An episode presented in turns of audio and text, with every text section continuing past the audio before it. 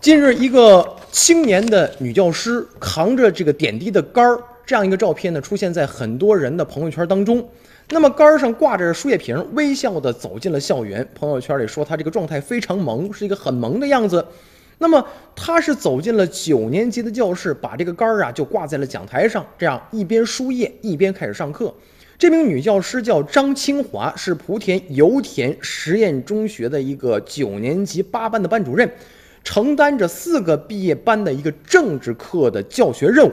五月二十一号呢，这张新华是慢性的阑尾炎发作，腹部疼痛不止。大夫建议说：“你赶紧接受手术治疗吧。”但是张清华说了：“手术好几天，我不能下楼。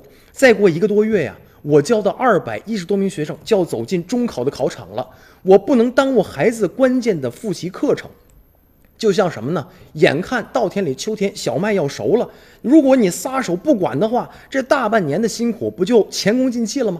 从那以后，张金华每天等护士给她扎好了吊针以后，稍微等一会儿，哎，便开起了小差跑了。丈夫在门口开着车把她送到学校。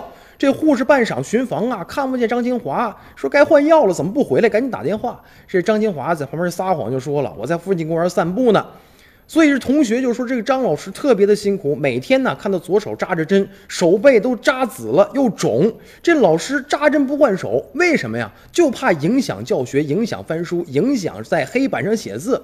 学生们都说呀，没见过这么拼命的老师。其实呢，中考和高考临近了，像张清华这样的老师还有很多很多，他们守护着孩子的理想，温暖着班级里每一个孩子的心。老师们，您辛苦了。